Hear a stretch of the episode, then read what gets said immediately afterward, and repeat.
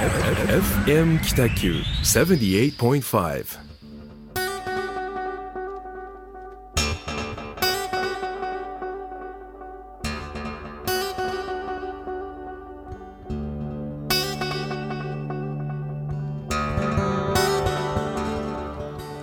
はい、えー始まりました、えー、23回目のホワイトスペース。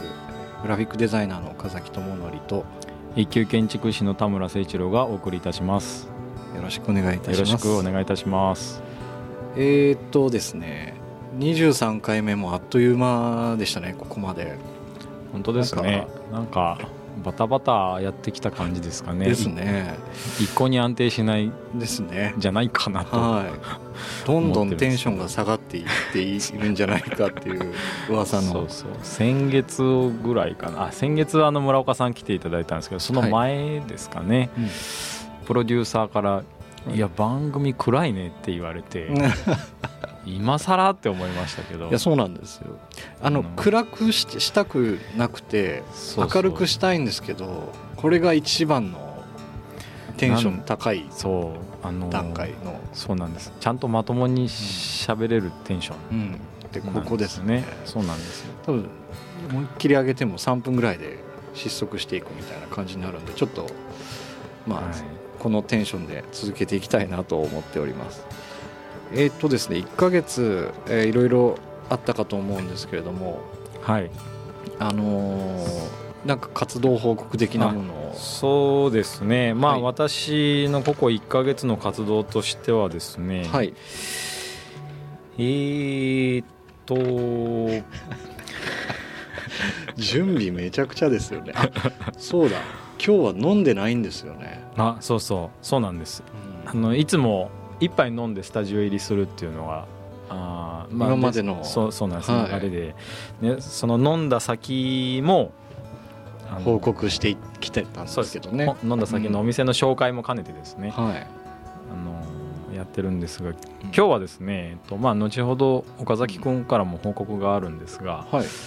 岡崎君の準備が結はい。構あそうなんです切よ羽詰まった状態でして、あの事務所というかですね、うん。あのリンクドオフィスリオって、まあうん。僕らがやってるあの、まあうんシェアオフィスの次の定義としてですね、うん。お互いがリンクしながらやるっていう場所のリンクドオフィスのあの、まあ、打ち合わせスペースで缶ビールを缶ビールだけ一杯。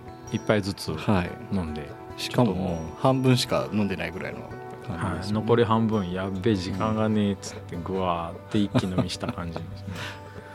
まあそれぐらいちょっとバタバタな感じでした、そうですよね。まあそう,、うん。そういう兼ねてリンクドオフィスリオ、あのはい。まあ、紹介してもいいかなとああいいですよ。どうぞ。思ってですね、い。まあこれ冒頭なん第何回目か割と初めの方で話したかしましたかね。第1回目とかですかね。ですね。もうリンクドオフィスリオはうん。今年で5年目になるか、ああ5年もなるんですか、ね、なりますよ。はい、8月10日に一応オープンという形で、それが2012年の8月でしたから。おー5年目。うん。6丸年。ご6年目。え？そんなになるかな？まあそのぐらいのそのぐらいそのぐらいですね。まあ簡単に紹介するとですね、うん。はい。あのまあ、シェアオフィスって場所をこうシェアする。うん。あの、まあ、スペースですね。コワーキングとかもそうですけど、シェアを場所スペースをすると。うん。でまあもともと僕ら余白っていうユニットで、まあ、グラフィックかけるはい。インテリアとか建築デザイン、3D と 2D ですね、はい。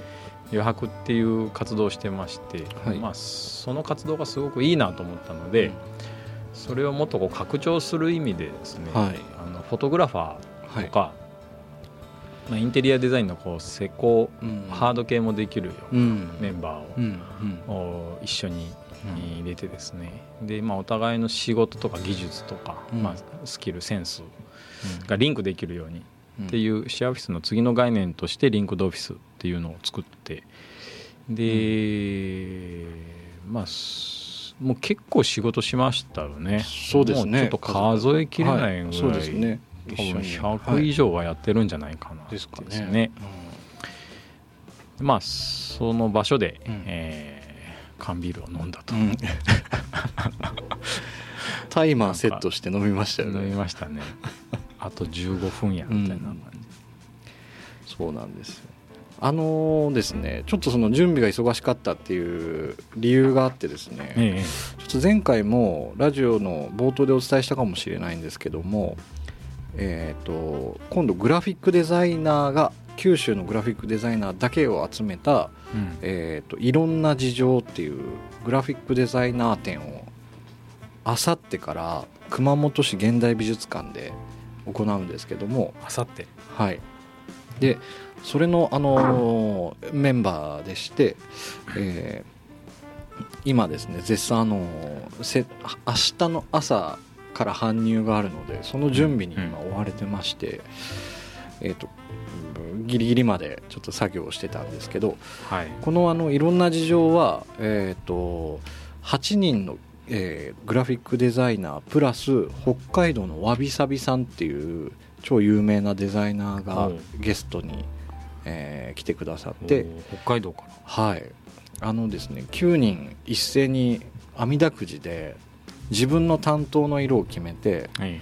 その色の意味を一回紐解いてはい。それをあの視覚化するみたいなコンセプトであのやるんですけどもなので会場は多分結構綺麗だと思います。えー、と青黄色茶色ピンク黒紫緑オレンジ赤うん。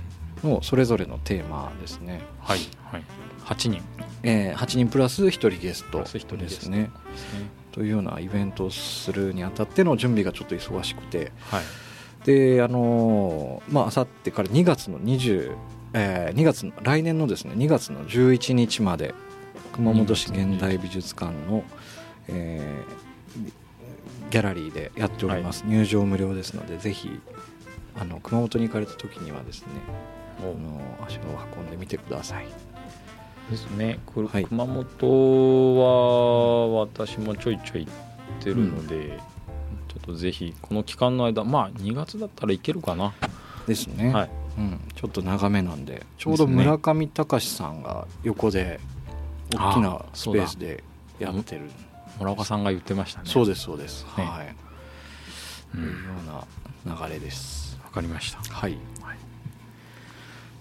田村さんはなんかバタバタしてたバタバタ。そうですね。あのうーんとですね。まあ前回のラジオの放送の後は、門司港でリノベーションエキスポっていうですねねああのーこれ全国的に、まあ、10月から11月にかけてやってるイベントがありまして、ーはい、でまあ、弊社もそこで、あのー出店ブースを出すうん。ことをやったり、まあ、いろんなワークショップとかですね、うん。あのリノベーションに即した、まあ、雑貨を売ったりうん。売ってたりとかですね、マルシェもやってたりしてまあれした1か月前でしたっけ？あれがもう結構1ヶ月前なんですよね。う。ん。あっちゅう間に日にちが経ってます。そうなんです。すいません。遮ったけど。あびっくりしました。はいあとはですね岡山のそのエキスポにセミナー枠で呼んでいただいて、うん。でその岡山のエキスポはですね北九州とはまた全然違ってて、マルシェとかなくてですね、うん。えーっと建築学生のはい。おなんか空き家活用のコンペうん。があって、リノベスクール的な感じですか？リノベスクール的なまあ随分その難易度は低いというかうん。あー提案自体は低いうん。んですけど、まあ、学生ですからね、うんうんまあ、それをあの、まあ、リノベーション協議会の会長、うん。まあ、内山会長っていらっしゃるんですけど、はい。それと岡山のあのすごく有名なグラフィックデザインうん。されてる明石さんっうん。ていう方が審査員はあ。で、えーまあ、それで最優秀を決めた後にあのそのコンペについてこうトークセッションというか、クロストークがあって、うん。そこから私も登壇してですね、うん。でまあ、どうだったかみたいな話をしてきました。でその後ちょっと私の枠で1時間ぐらいざっと喋ってきたんですけど、まあそのエキスポに登壇したことよりも、まあ、ことよりもっつったらあれ,、あれなんですけど、うん。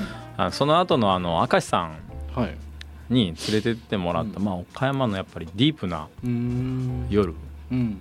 がもう非常に楽しくて。岡山市内ですか？岡山市内ですうねん。でもともと岡山であの石井浩二さんっていうカメラマン、うん。あのまあ、私知っててうん。そのカメラマンは結構面白い活動をしてるんですよ。でカメラマンはその個人事業主の屋号でスタッフさんもなんか56人いるのかな、うんあのまあ、撮影行ったりとかされてて。で株式会社おじさんってまた法人も別に持ってるんですよ。へ株式会社おじさんはその石井さんだけで。え。へでその株式会社おじさんでバーをやってるえんですよね。でその法人格でバーを一人でやってるっていうそのカメラマンのなんか面白さ。うんでまあ明石さん聞けばやっぱり知ってるっていうことで、いやもう昔から知ってるなんか同業の後輩みたいな感じでで行くとそのすごいニッチなはニッチというかあうん。岡山市内なんですけどはい。あの明石さんが「あそこよ」っつって指さすところがもう真っ暗な一軒家なんですよ。ほあの、まあ、市内なんですけど。うはいでなんとなくスナックの看板とかは出てるんですけど、うん。全部電気消えててうん「いや閉まってるんじゃないですか?」はいはで開いてる」って。言って、いあの本当に開いてるんだろうかっていうところ。で、うん。その一軒家のすぐ横に細い道があって、でそこ入っていくのがもう怖いぐらい。へえ「えここにあるんですか?」みたいな「うんあるある」看板も何も出てないんですか？看板がなんか名刺ぐらいのサイズで「バーおじさん」ってドアの横に貼ってあるんですよ。へで「えここ?」みたいな感じ。で、まあ、一元さん絶対来ないよねっていうような場所で、うん。で入るとそのバーおじさんの石井さんが掃除をかけてますね。掃除はい。で営業前ですけど「あのこんにちは」って「ああご無沙汰です」みたいな感じで、で明石さんと「ああ明石さん」みたいな感じ、で、えーまあ、飲み始めるんですけど、はい。なんかあのーこれまあ次のなんかテーマにもそのままいくような感じですけど、あはい。なんか今日話し話そうとしてたテーマってはい。10年後のクリエイター像みたいなのちょっと話そうかみたいな、ねあはいはいはい。言ってて。そうですね。うん、でうん。今現在のクリエイターはなんか、まあ、カメラマンがそうやってバーやったりうん。うんなんかグラフィックデザイナーが飲食店やったりとか、はいはい。空きビル再生したりとかって結構すごく全国的に多い多いですじゃないですか。はい。多分これ10年前とか20年前だったら、うん。きっとそのカメラマンじゃ食えないから夜もバーやってるみたいなああ副業的な副業的な。うん。そんな感覚だったとう思うんんですけど、はいはいはい。なんか今はそうじゃなくて、うん。ねまあ、石井さんに「なんでバーなんですか?」って聞くと「いはいやこれギルドなんですよ」って。はあギルド？ギルド、うん。なんか、まあ、同業の組合というか、うん。簡単に言うと、うんで、まあ、そんなニッチな場所なので、うんうん。あのまあ、知ってるクリエイターしか来ない。はい。で知ってる人しか来ないってことは、うん。そこで結構あの仕事が発生するとか、はい。仲間ができるとか、で、まあ、要は別にその一元さん求めてきてるわけじゃなくて、まあ、そこであのよりコアなうんこうコミュニティを作ってるんだと。なるほど。うん。なるほどなとうん。で、まあ、なんか石井さんだけじゃなくて全国的にこういうのがこうなんか偏在してるというか、うん。同時多発的に起こってる感じがすごくあってですね、うん。そうですね。うん。多いですよね。すごく多いですよね。うん。なんか何なんでしょうね。いやあのえっとフェイスブックとか、うん。そのまあ、ツイッターとかインスタとかうん。増えてきて、もう間違いなく10、まあ、 mixi とかあったかもしれないですけど、うん。10年前ぐらいからうん。関わりって結構濃ゆくなっていき、うん。なってきてきてたと思うんですけど、ん。んさらになんかそのリアルに会える場所を作っていくっていうのって、うん。なんかもしかしたら SNS って、あんまり意味ないんじゃないの？うん。みたいな、うんまあ、連絡取り合うためのツールでしかなくて、うんぱリアルに会ってどんなこと考えてどんな表情で話すかみたいなことを知った上でうん。仕事したいっていうのも当たり前の感覚だし、うんそういうのにこう嫌ってるというかなんかちょっと嫌気さしてる人たちがうん。増えたのかうーん飲む場所がうん欲しいのか、うん。うんよくわかんないですけど増えてきてますよね。増えてきてますね。うん。うんなんかですねあの、まあ、以前ちょっと言ったんですけど福井のえーっと福井の内田さんっていうはい。あのグラフィックデザイナーさんがいてはい。その方もあの本当に僕と同じ同業種のほんあのロゴ作ったりとかポスター作ったりする方なんですよ。グラフィックデザイナーなんですけど、うんでその方があのなんなんだろう。えっ、とまあちょっとそういうあの建築系の人たちと組んでうん。やっぱりそういうあのリノベをするして一つなんていうんですかねこう施設を作ってたんですよね、うんそこもめちゃくちゃかっこよかったんうんですよ、うんあのまあ、建築的にもかっこよかったんですけど、うん。ちょっと飾ってるあのパネルとか、うん。サインとか、うん。あのポスターとかですね、うん。全部自分の作品だって言ってて、うん。わあこれかっこいいと思ってあのいろいろ聞くとどれぐらい金額がかかったとか全部教えてくれたんですけど、うんうんあなんか簡単にはいかないなと思いましたけどやっぱりうん。エネルギー持ってやってますよね皆さん、うん。そういういろんなところで。うん。うん。なんなんかよくわかんないですけど現象的にどんどん増えていってるんでしょうね。うん。それを踏まえてなんか10年後ってどうなってるんだみたいなうん。ことを考えると。そうなんですよ、うん。なんかよく、まあ、10年後でも20年後でも先のこと考える時はその10年後あじ10年前20年前を見なさいみたいなことってよくあるじゃないですか、うんだから10年前ってうん。多分本当に mixi が流行りだしたぐらい SNS ですよね。うん、で初めてそのなんかネットの中で顔も知らない人とこうん。う話をしてるとか、はい。同じ共通の話題を持ってそれについてどうこうやってる、はまあ、炎上とかっていうのも多分その辺りから出てきたんぐらいからでしょうねやっぱり、うん。うん。何なんでしょうね。いやえっ、とそうですよね。 mixi ぐらいですよね mixi ぐらいですよね、うん。でそれからまあツイッターとかフェイスブックがその5年後6年後ぐらいに来て、うん。はい。で10年後ってそしたらどうなるのかな、うん。まあ全くその10年後のクリエイター像の答えを今日は持ってきてない。なんとなくフリートークでうん話そうフリートークでなんか開いてくるんじゃないかなと思いながら。今多分 SNS にそろそろ飽きてきてるもうみんな疲れてうんきてるんじゃないですかね。なんかリア充アピールももう見たくないみたいあな。やっーぱ昼飯のラーメンってやっぱ見たくうん。別に見たいと思わないうんじゃないですか。エアポートおじさんでしたっけ？エアフォトおじさん。時刻表写真アップしてあ みたいな。なんか。そうですよね。なんかあのー今投稿してるものとか反応してる「いいね」を押したもののデータって多分10年後もっと蓄積されていってるから、うん。うん。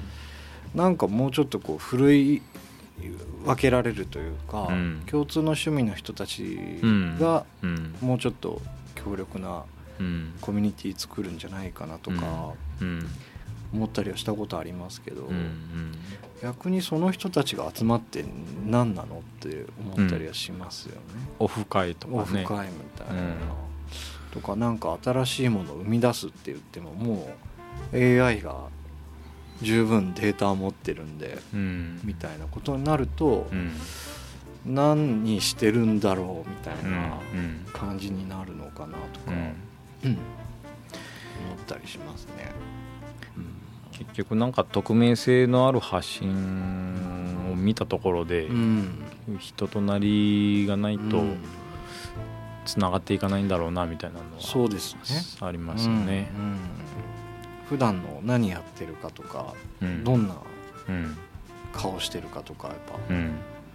まあ、大体名前みんな検索しうんうんうん。して、Facebook 引っかかってみたいな、うん。綺麗な側面だけ見てみたいな。うん。のですね。あんまり信用してない気はしますけどね。ですね。うんまあ SNS で検索してとりあえず情報は目には入るけどじゃあそれで一緒に仕事やろうかとかっていうのはうん。まあまだないですよね。なかなかならないですよね。はなんかよっぽどなんか尖ったことしてるかすごい、なんかニッチな、うん。ね、企業をしてるかぐらいじゃないと、うん。っていう感じですよね。うん。10年後は想像できないですね。できないよね。うん。で今現在を考えるとうん。そのさっき言ったカメラマンがバーやったり、はいはい。まあ、例えばうちだったら設計事務所だけど、うん。そのリンクドオフィスっていう、はいはい。まあ、室町シュトラッセもそうですけどね天体事業とはいは別の業種い。をうん。やってたりとか、コミュニティの場所。をコミュニティをですね、うん。まあ、そういう人が今増えてきてるので、うん。まあ、そうそう岡山本当にあのまたその中でもまた別の石井さんっうんていうか一級建築士で宅建も持たれてる方、はい。まだ若いですよ。35か636って言ってたかな、であなんかうん。ハンバーガー屋さんやっててその名前はちょっとなんかあの、うん。放送禁止用語だったんで言えないんですけど、えー店名がですか？店名が。メディアに出る時はそこだけ消されるって言ってましたへね、まあ、F から始まる。えはいああ4文字の。4文字の。お F から始まる。キンデリシャス。まあ,、うん。あのクソうまいっていう意味。なるほど。バーガーってですね。ーへえいやうまかったです。へえうん。1500円ぐらいしましたけど、うん。やっぱ素材にもこだわってて。うんなんていうかビジュアルもやっぱり面白いですよね、へこうなんか1 5ンチぐらいあってこう串でブスって刺してる。からでお店も元コインランドリーをもう自分で買って、うんでそれを運営まあハンバーガー作れるあの仲間がうん。中入って作ってでうん。運営を一緒にやってるみたいな。でそその石井さんは商店街にもビルをあのすごい古いのを買ってはあ。で1階をレンタルのキッチンスペースにして、うん。で飲食をやりたい人がそこでうん。こうテスト運営できるような場所を作ってたりでその上をまたシェアオフィスにしてたりとかですね、ん。まあ、設計事務所なのかうん不動産なのか、うん。まあ、でもまたそういうクリエイティブな場所を作って開放してみたいな。は何屋さんかわからないっていう、なるほど。うん。でも入り口は不動産業って言ってましたね、うん。うん。うん。自分の入り口は不動産業。まあなんかないとですね。あの人なんかフラフラしとるみたいな感じになっても困りますしね。なるほどなるほど。なんかうん。今ちょっとふと思ったんですけど、うん。お金まあ会社員時代ってうん決まったお金を毎月定期的にもらって、うん。小遣いいくらだとか貯金いくらだとかってやってたじゃないですか。うん。なんかその価値がなんかだんだん薄れていきそうな気がしますね。うん。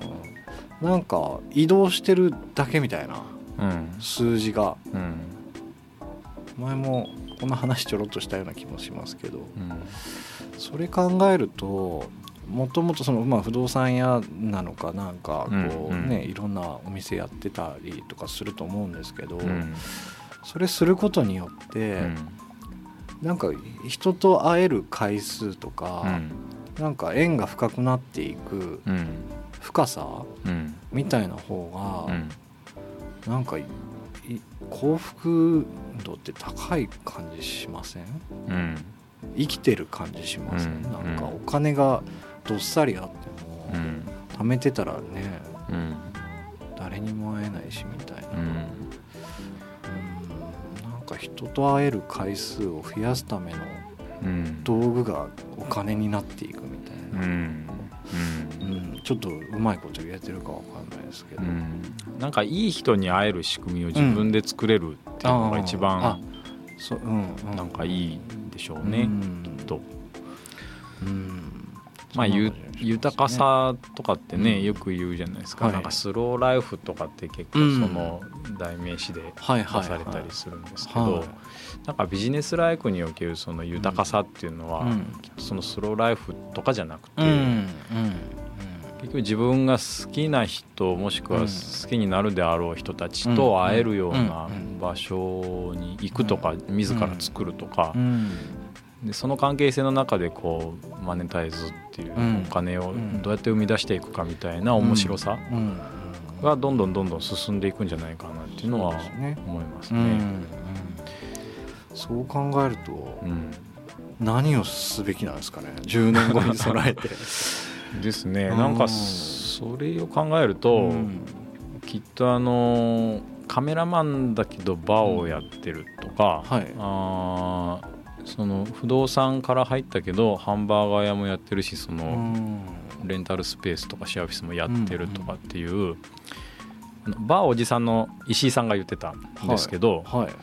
えっと、誰かなんか有名なグラフィックデザイナーの本を読んだ時に、例えば自分がじゃあ1万人に1人の人になるうん。って言った時にどうすればいいかうんうん。まずカメラマンだったら、うんまあ、肌感覚で自分はまあううんん30人に1人ぐらいうん。の逸材かなぐらい、うん。でそれかけるうん。うん、まあ、バーをやったら、うん。まあ、あ。そこら辺にあるバーがまあさんうん。30件として、うん。まあ、30分の1のはいはいはいはいはい。逸材のバーだと。うん。でそうすると30分の 1×30 分の1で、えー900分の1でしょ、うん。でなんかそういううん掛け算を、そうそうそうそう。それなんか知ってる？藤原和弘さんそうそう。方藤原和弘さん言ってた、あのーそうそう。なんかレアカードになれるっていう。うん、うんうん。なんかなるべくその距離が離れてれば離れてるほど、うん。うんあのなんていうんですかね。こう取り囲む距離も伸びるんで面白さが倍増するみたいなことをうん。言ってた。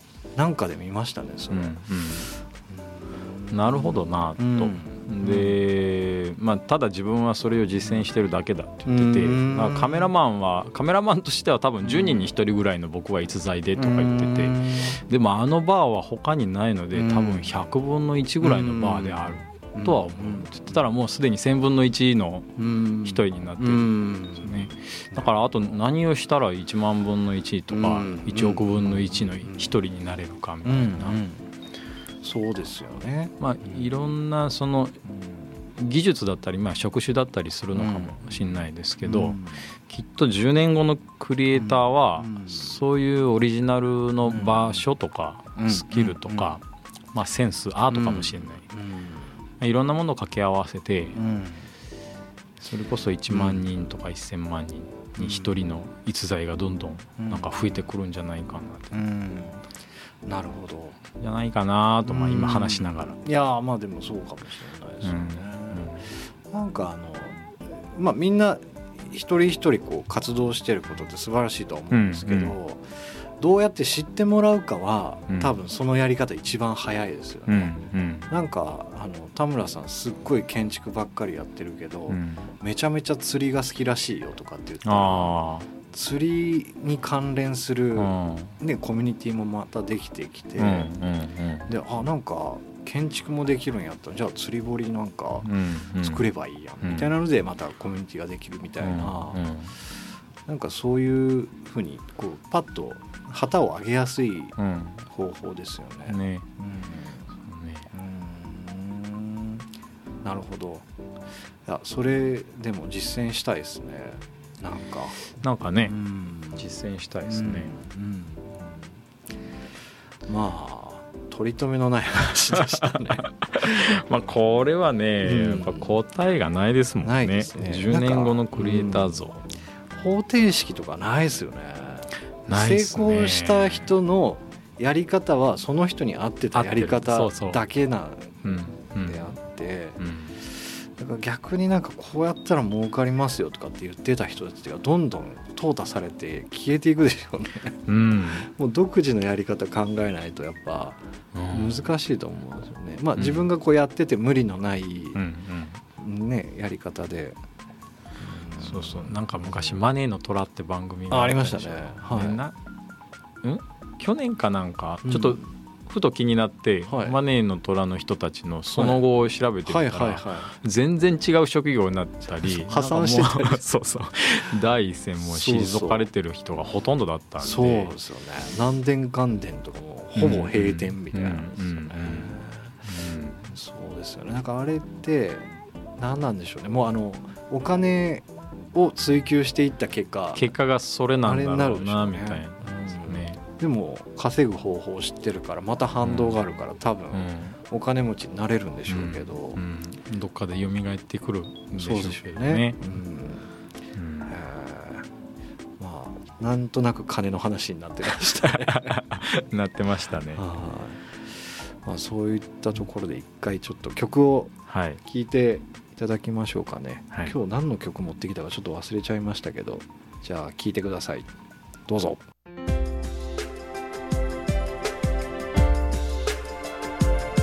78.5 FM Kitaku. はいえっ、と聴いてもらったのはスピッツの確か「三日月ロック」っていう曲だったと思います。すいませんちょっとあどう合ってるあ合ってます。か、はい。でした。えっ、と25周年らしいですねスピッツ。へえすごいな。はい。ずっと好きなバンドあの途中さっきまでなんかお金の話してましたけど、はい。あの今度今その活動をいろんな人がやっていてえ現段階で全く同い年ではい。尊敬できるクリエイターをうんうん。なんかお互い多分分野が違うんで知らないと思うんですよ、うんうん。そのあたりをちょっとお話できたらなと思うんですけど、いいですね。はい。なんかいい方いらっしゃいますか？おすすめの方えーっと僕はですね、はい。まあ幸いというかあのおかげさまで全国結構、はいあのーまあ呼ばれて、はい。うん。あの行っていろんな方と会うこ会う機会が非常に多くなったので、はい。まあその中でもですねあの同い年でいうとあ九州だとですねはい。熊本のアスター中川さんとか、うん。あ鹿児島の大城ってまあ家の引き屋の大城さんうん。いるんですけど、うん。おまあ、九九州以外でいうと、うん。秋田県。うん。うん秋田県。にあの C ビジョンズっていう会社がはありまして、いはい。C ビジョンはい、で、そこの、まあ、代表取締役の庄司明宏さん、はいまあ、庄司さんって呼んでるんですけどはい。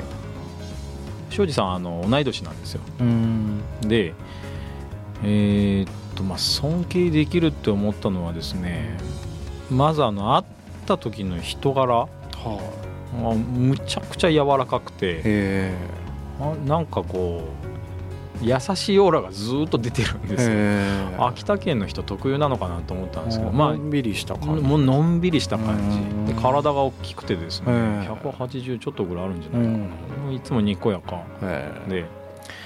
でやその C ビジョンズさんでやってることっていうとあの本当いろんなクリエイターが社員さんでいらっしゃる。もともと庄司さんはあの、まあ、お店のロゴとかはい。グラフィック入り口なんですよ、あそうなんですか。はい、グラフィック入り口からうんでもその店舗デザイン、へえ。店舗設計も勉強して。はあ勉強してなのか多分独学その、うん、ロゴロゴのデザインからいや空間もついでにやるみたいな入り口で。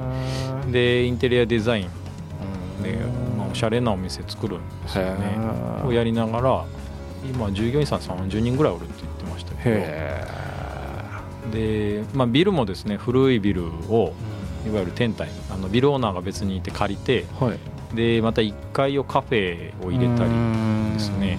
でまたそのカフェの一角はあの地元の特産品売ってたりとかで、そういうちゃんとお店のフィルターもかけてるんですうよね、ん。社内にキッズスペースを設けて、うん。そのまあ女性あの子育て世代の女性スタッフ。あ従業員向けの？従業員向けのキッズスペースとか設けて。なんていう会社でしたっけ？C ビジョンズ、C ビジョンですははでスタッフさんにはもう建築士さんとかグラフィックデザイナーあとコピーライターさんみたいな人がいて、で、まあ、自社でもあのーまあ、カメバルとかですね魚カメバールとかですね、まあ、2つイタリアンレストランとかですね、こう、まあ、営業してる運営してるんですよ。でその運営するお店を出す場所も、まあ寂れた場所でまずは1店舗やってで2店舗目をすぐ近くに出した後にやっぱこうお店が流行るんですね。かっこよくてあのすごくリーズナブル美味しい。で流行りだすとその周りにまたお店ができだすというエリアいわゆるエリアリノベーションの先駆けをこう実践してたり。秋田県で、ね、はい。なるほど。あとはなんかあの自社でそういうクリエイティブな、あのなんか月刊誌を出しててですね、はあでそれは建築士事務所とか、うん、あのまあ、新築物件もそうですけど、うん、いわゆる、まあ、住まい系の本。で、まあ、全国のすごく有名な建築家の,、あのコラムとかも入れてたり。ちょっとこうファッション的な要素も入ったりとか。まあとにかくそのなんていうかなクリエイティブと呼ばれるジャンルを全て自分でやってるっていう。すごい。それなのにニコニコしてるニコニコ全然あのなんだろう切羽詰まった感が全くない、いいですね。田村さんそういう人好きですよね。なんていうか。そうなんですよ。ゆっくりした人が好きなんですよ。ニコニコして。ニコニコしてでもちゃんと骨があるうん、芯のある。芯のある人がなんですね、まあ今本当同い年でちょっとリスペクトできる人っていうと、その秋田の庄司さん、シービジョンズ。検索してみます。もうぜひなんかいやすごいなと思ってでもそれをなんなんかこう別に自慢するわけでもなく、あ本人が。本人が、これこれこうやってるんですよ。さらっとなんか言うみたいな。ね、ちょっと寂しそうな感じも見受けられて。ななんでそのちょっとこう寂しそうなんですかっていうと、いやもうその会社自体が走ってるから、あんまりなんかその各セクションで結構完結してる、仕事が、自分がもう手を入れることが本当に少なくなったって言っててそれもすごいなと思いますね。まあ、すごいですね、それぞれのセクションリーダーがちゃんとやってるんだなっていう。なんかちょっとこう自分がやり始めたことだけど手を離れた感があるみたいなのを言ってて。面白い。いや若干羨ましかったですけどね。トータルで見れる。トータルで見れる、ね、まあ、当然全部を監修してるので、でその庄司さんがまた新しいことを今年来年やろうとされてて、うん、あのえ何坪だったかな？なんか500とかなんかとてつもない坪数の倉庫を借りて、でもういろんなものをぶち込む、うん、まあ、なんかお店だったりシェアオフィスだったりその倉庫のリノベーションをやるっつって。すごいっすね。いやすごいなと思ってですね。うん。そっか。なんかねちょっとこう離れたところに人が来なさそうなところに、うん、そういう まあ料理店なり、うん、建物を建てる時って僕だったらやっぱ失敗先に考えるんですけど、うん、まあ今夜ろうみたいな、失敗してもいいかで始めるけど、うんうんその庄司さんはある程度見えてるんですかね。かも無理やりにでも。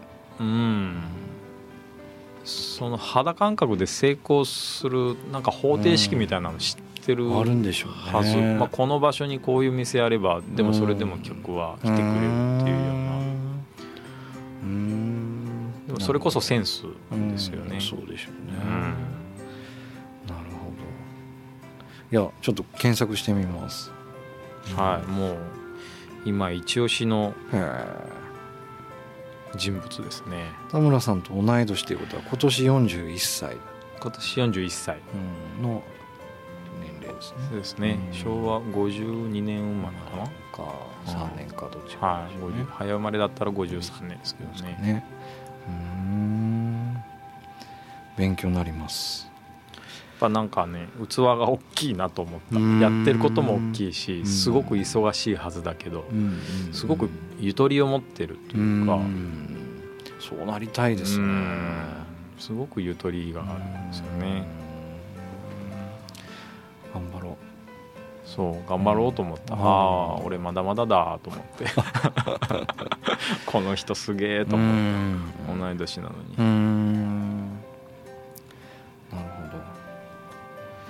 でしたね。僕はですね、僕昭和53年生まれなんですけど、うんはい。えっと熊本のはい。佐藤勝明さんっていう方がいて、佐藤勝明さん。はい。あのグラフィックデザインとか、まあうん。なんもともとそそこの位置にはい、いるんですけど、うんうん。えっとブルーシードバッグって言ってはい。なんか青いバッグを作ってるんですよね。あー。知ってる。知ってます？うん。あのー震災のあった時のそうですそうです。ねはい。屋根にかけてたブルーシートをはい。使それをったやつで。うん。それをずっとあのまあえっ、ともともと熊本だったかな？長崎だったかの人なんですけど、うん。えっ、と僕らも熊本の震災の時って結構揺れたじゃないですか。うんでその時なんかクリエイターでこの辺りの人たちとやろうって言ったんですけうんど、なんか嘘くささもあるしうん。なん入っていけないような気がしたんですよ。そのクリエイティブでどうにかするみたいなのって、っていうことがあって結局やっぱねお金で寄付したりとか、うん。労力みたいなうん。ボランティアとかになるたん孫ついてた時にうん。ボンとこの人立ち上げたんですけどね、うんうんうん。あの屋根にかかってるブルーシートとか、うん。そのゴザに敷いてるシートとか、まあ、熊本の上空から見るともう青いわけですよその辺が。でそれを見てう、わーってフラッシュバックするような嫌なことを思い出すことをうんポジティブに変えたいっていうので、あのそれをみんなで洗って、うん。えー、とぬ縫っていってうん。バッグにしてるんですけど、うん。もうなんかすごいあの素敵だなとは思ってはいいるんですけどね、うんうんなんかそのブルーシートのブルーシードバッグなんですよ、うんなんか青い種っていう意味らしくて復興の種うんみたいなことにしたいっていうのでうん。最初からコンセプト立ててもうはかなり早い段階から動いててうん。あのそのブルーシートを今度何かあった時にまた見た時にまあ、今辛いけどその種がまたクリエイターが作るんじゃないかっていうふうに思ってほしいみたいなことでうん。考えててなんて心の綺麗な人なんだみたいな、で結構あの若手の人たちもついてきたりとかうん。で当然あの、えっと印刷あのバッグのロゴとかですね、うん。縫縫う工場とか、うんえー生地をきれいにするあの会社はその被災にあった熊本と大分うん。だけでやってるらしくて、うん。で、えー復興支援の団体に売り上げの何パーセントかを寄付するみたいな活動をしてるんですけど、うん。でこの方がこの間あの九州アートディレクターズクラブアワード、うん。KADC アワードっていう、うん。あのそういうここ最近の活動のうん。あのクリエイティブ賞で、うん。えー、と九州のベストナイン賞っていうのを取っていらっしゃったんですけど、うん。なんかそのコメントとかもうん。結構す素敵で。うん。えっとまあ、皆さんなんかこういやもうクリエイティブ頑張ってきてよかったですみたいな感じだったんですけど、まうん。あ、その方は、えーこれの復興を望んでる待ってる熊本の人たちに早く報告に行きたいですみたいなことを言ってて、うんうん。かっこいいなと思ってなるほど一緒にやってきた仲間たちとかはい。地域の人たちに報告したいみたいなですね。うん。んまあもうあの僕がこの場所でなんかこうえー復興の時に何かクリエイティブな力でできないかなって思ったのを現地の人ならではのうん活動の形でやってたっていう、うん。なんかすごいなと思うんった方です、その方が全く同い年。同い年。はグラフィックデザイナーさんなんですね。バッグ作るっていうとなんかそのうん。ファッション系とかなんかアパレル系のい発想があったりするのかなと思ったりするんですけど。まあなんかもちろんたくさんの人が関わってると思うんですよ、はい。あのお話もすごい上手だし、はい。でなんか雰囲気もかっこいい感じで、うん。んだから多分たくさんの方がその協力者として入ってきてるみたいなですね。というような方があ佐世保の出身って書いてますね。うん。まのはい、ブルーシートバッグ見たことあります？ありますか、はうん。手に入らないですよ今売れいすぎて。へ売れすぎてももちろん手作りっていうのもあるんですけど、ーまあ生産がなかなかねはい、ロットでドっていうわけじゃないですからね。そうなんです。そうですか。うん。見かけたらぜひ買ってみてください。はい。復興に役立ちますんで。そうですね。はい、うん。まあそういう方がいらっしゃいます。佐藤勝明さん。はい。ちょっとググってみます。はい。ぜひお願いします、はい今日はですねあの、うん。ちょっとこういうダラダラと話してきましたが あのな、まえー昨年末でしたっけ、はい。北九州、えーとなクリエイティブ？ヒューマンアワードをっていうのをやったんですけどはい。それのなんなんか告知というか、うん。うん、なんか去年のこととか振り返りながら、うんその辺も少しお話できたらなと思うんですけど、そうですね。はい。去年はグランプリに選ばれたのは、あの小倉経済新聞大谷さんのところのマリリはい、とはノミネート、がノミネート。はい、でノミネートか。カドマンのおばちゃんじゃなかったっけ？そう。カドマンのおばちゃんだ。グランプリ、カドマンのおばちゃんあれ？表彰式ってしたのかな？うん、あのですね。これあのしてないんですよ。してないの？あれノミネート者はあれ岡浩平さんですね。岡公平賞岡浩平賞ですね。はい。マリリか。あら？どっちだったかな？あれ？いやカドマンのおばちゃんやね。カドマンのおばちゃん。そうそう。んでしたよね。マリリーはうん。田村誠一郎賞あそうでしたよね、はいそうそう。うん、そうですそうです。僕はあのあの若松の、えー枝光ひなのさんという方お渡しして、はいはい。ついこの間渡しましたけど、ついこの間。遅いな。す。すごい価値のある賞に感じるかなと、うんうんうん今年第2回目なんですけど、ええ。うん、まあ1年かけてずっと遡るとまた1年前に知らなかった面白い人たち北九州に。あそうなんですよ、うんいや最近思うのは本当にあのマルシェとかね出ると、もう全然知らないけどすごいセンスのいいお店がいますごく増えてたりしてて、あの本当に、まあ、なんだろう人の出入りじゃないけど、うん。こう頑張ってる人がポッポッポッとやっぱそうですよ、ね、1年かかると、うん。いろんな人が出てくるんですよね。